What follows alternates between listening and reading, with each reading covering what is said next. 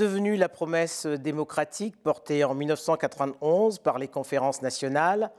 31 ans plus tard, malgré l'instauration du multipartisme, la résurgence des coups de force depuis deux ans interroge sur l'ancrage démocratique du continent. Christopher Formignon, bonjour. Bonjour. Pour commencer, une réaction à cette réunion tenue au Malawi récemment, en présence d'anciennes femmes chefs d'État, sur l'implication des femmes en politique et leur inclusion dans les espaces décisionnels. Selon vous, pour quelles raisons les femmes sont-elles encore si peu nombreuses à occuper l'espace politique? Effectivement, c'est une interrogation tout à fait légitime euh, parce que nous devons nous rendre à l'évidence que nous ne pourrons jamais, le continent africain, l'Afrique ne pourra jamais atteindre ses objectifs de développement économique et politique euh, sans la participation effective des femmes qui représentent plus de 50% de notre population.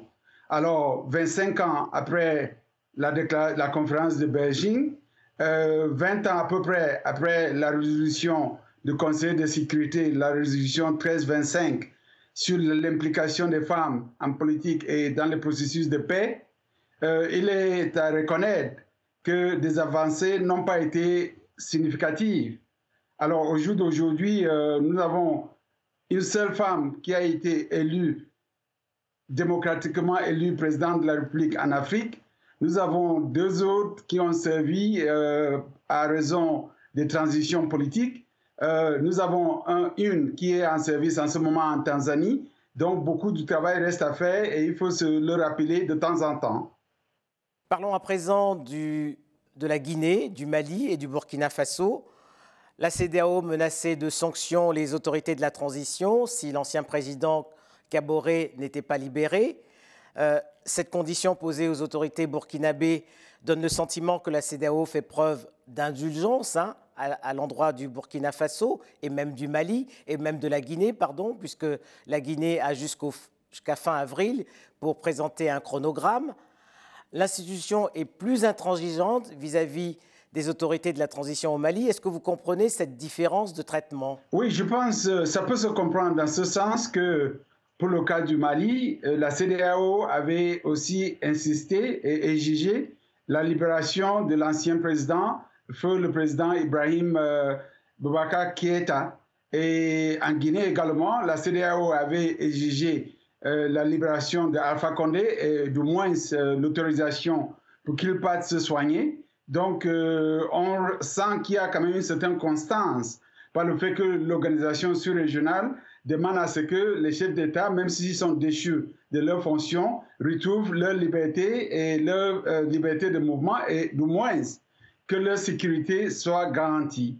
Euh, il faut aussi se rendre à l'évidence que lorsque le Mali avait connu ce coup d'État, les militaires, la CDAO avait donné un temps pour que les militaires puissent revenir avec un chronogramme spécifique.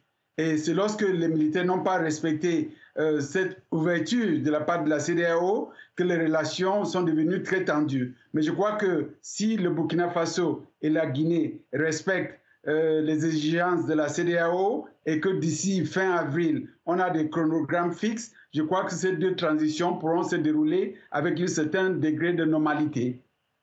L'Afrique de l'Ouest a enregistré en l'espace de deux ans quatre coups d'État, deux au Mali, un au Burkina Faso, un en Guinée. Qu'est-ce que cela dit de l'état de la démocratie dans cette région? Euh, Effectivement, cela témoigne la fragilité euh, des acquis démocratiques de ces deux dernières décennies, parce que jusqu'à 2015, euh, on parlait tous de l'Afrique de l'Ouest comme une sous-région très prometteuse on était tous très fiers des résultats obtenus en matière de démocratisation et de bonne gouvernance, mais il faut avouer que depuis 2015, euh, la sous-région fait un peu marche arrière. Deuxièmement, il faut aussi reconnaître que ce n'est pas seulement un problème de la sous-région de l'Afrique de l'Ouest. Nous avons connu un coup d'État au Tchad, nous avons connu euh, un coup d'État au Soudan. Donc, euh, c'est pour dire que tout le continent africain reste menacé et que la démocratie est encore très fragile sur le continent. Alors sur le continent, il y a les ruptures démocratiques, euh, mais qui ne se limitent pas au coup de force. Il y a également les révisions constitutionnelles. Hein. Le multipartisme instauré au lendemain euh, euh, des conférences nationales qui se sont tenues en 1991 n'était-il qu'un leurre? Vous avez parfaitement raison, parce que nous avons tous euh, célébré ces différentes transitions qui ont eu lieu dans les années 90. Et il y avait une effervescence, un enthousiasme par rapport au retour du multipartisme.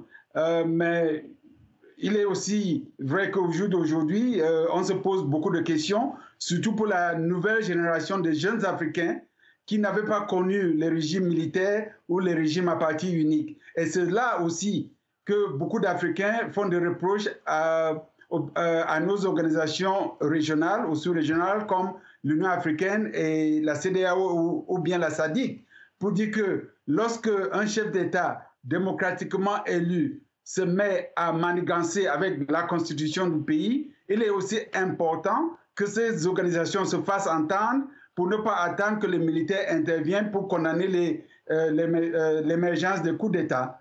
Donc c'est pour dire que la démocratie reste une œuvre inachevée et qu'il va falloir la travailler au quotidien et veiller à ce que tout un chacun puisse jouer correctement son rôle. Mais quel est le rôle justement d'une institution comme la vôtre euh, le National Democratic Institute à, côté de ces, à côté de ces pays pour justement les conduire sur la route d'une démocratie durable? Effectivement, nous pouvons, comme toute organisation non gouvernementale, nous pouvons jouer un rôle d'accompagnement. C'est-à-dire, euh, nous, mettons à la disposition des différents pays les expériences que nous avons, l'expertise maison, comme l'expertise euh, des experts venant des autres horizons, qui ont vécu les mêmes euh, difficultés, les mêmes défis et qui ont réussi chacun dans son pays à faire euh, ancrer la démocratie comme mode de gouvernance. Et vous verrez à travers le continent que les pays qui ont vraiment bénéficié de notre appui et qui ont accepté à bonne volonté, à cœur ouvert, cette contribution, cette assistance technique du NDI et des autres structures de la même, qui, qui travaillent dans, le même, dans la même espace ont pu vraiment faire du progrès. C'est pour cela que lorsque je descends dans un pays comme le Malawi aujourd'hui, 45% du gouvernement euh, du, Malawi est fait de femmes. 41% des membres du gouvernement est fait de femmes. 45% des diplomates de ce pays sont des femmes et 50% de toutes les nominations dans le pouvoir judiciaire sont constituées des femmes. Ça voudrait dire que ce pays, qui à l'époque était un pays à parti unique, a fait beaucoup de progrès dans le domaine de la démocratisation. Et des exemples comme euh, celui-là se multiplient de plus en plus sur le continent.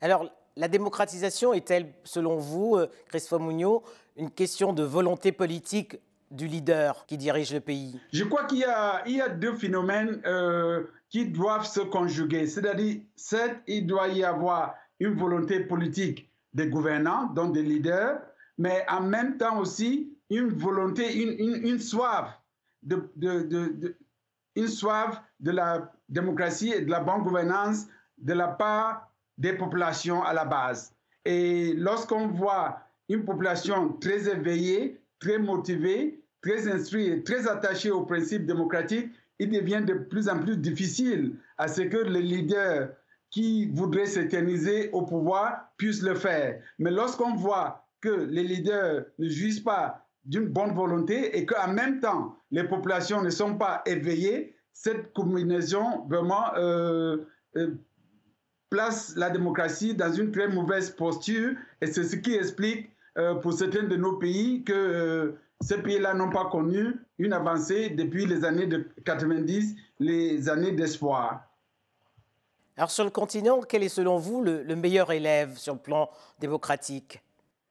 C'est une bonne question parce que surtout pour la jeune génération d'Africains, euh, dans les années 90, on ne comptait que quatre euh, bons élèves sur le continent. Il y avait le Sénégal, la Gambie, le Botswana et l'île Maurice. Mais au jour d'aujourd'hui, on peut compter plus d'une douzaine de pays qui se battent et qui œuvrent et qui travaillent dans le bon sens. En plus du Sénégal, on peut citer le Ghana, par exemple, euh, en Afrique de l'Ouest. On peut citer le Botswana, le Malawi, la Zambie, l'île Maurice et beaucoup de pays qui ont connu des alternances euh, démocratiques par la voie des élections crédibles et accepté par tout, euh, par tout le monde. Donc, il y a du progrès, mais en même temps, il faut reconnaître qu'il y a encore du travail à faire. L'ancien président français Jacques Chirac avait dit que l'Afrique n'était pas mûre pour la démocratie. Avez-vous bon espoir qu'elle le soit un jour et quels sont les préalables? Euh, À l'époque, j'étais déjà, euh, je m'étais porté en faux contre cette déclaration du feu le président Jacques Chirac parce que je ne conçois pas que quelqu'un puisse se lever pour dire que nous autres, Africains, on n'a pas droit à la liberté, on ne peut pas espérer être bien gouverné, on ne peut pas espérer aux mêmes libertés que jouissent les citoyens sur d'autres continents du monde. Et je trouve ensuite que la démocratie n'est pas une valeur étrangère euh, aux Africains. Dans nos cultures, dans nos mœurs, il y a des pratiques, même si on les appelle différemment, dans nos langues nationales respectives. Il y a des valeurs qui cadrent avec les valeurs de la démocratie moderne. Donc, je suis parmi ceux qui, qui pensent, qui est convaincu d'ailleurs, que les Africains ont droit à vivre avec les mêmes libertés et les mêmes droits et les mêmes responsabilités que les citoyens sur d'autres continents du monde. Je crois que l'Afrique fait son chemin. Effectivement, il y a des pays qui nous retardent encore, qui retournent sur les mauvaises habitudes du passé, mais il y a beaucoup de pays africains qui font des avancées remarquables et qu'il faudra saluer et encourager. Christopher Famougnon, pour terminer, cette résurgence des coups d'État en, Afrique vous, inquiète-t-elle? Oui, elle m'inquiète euh, pour diverses raisons. D'abord parce que cela euh, capte un peu la fragilité de nos différents pays, pour, comme je l'évoquais au début de notre entretien. Deuxièmement, parce qu'on voit de plus en plus des influences étrangères nuisives et, négatives qui, puissent, qui peuvent influencer dans le mauvais sens l'évolution de la démocratie et de la bonne gouvernance sur le continent. Je pense aux extrémistes violents qui descend à travers le Sahel, qui maintenant menace la plupart des pays dans le Sahel, mais aussi des pays côtiers. Je pense aussi aux influences illibérales, comme euh, l'influence chinoise ou russe, qui vient avec euh, euh, une autre version en matière de gouvernance et qui semble vouloir véhiculer le message qu'on peut se développer sans créer des espaces de liberté et de la bonne gouvernance et de la démocratie. Donc il y a des inquiétudes mais il va falloir veiller parce que, heureusement, la société civile africaine, la jeunesse africaine est en train de se battre et mérite tout notre encouragement et tout notre soutien. Christopher Famougnon, merci. À moi de vous remercier.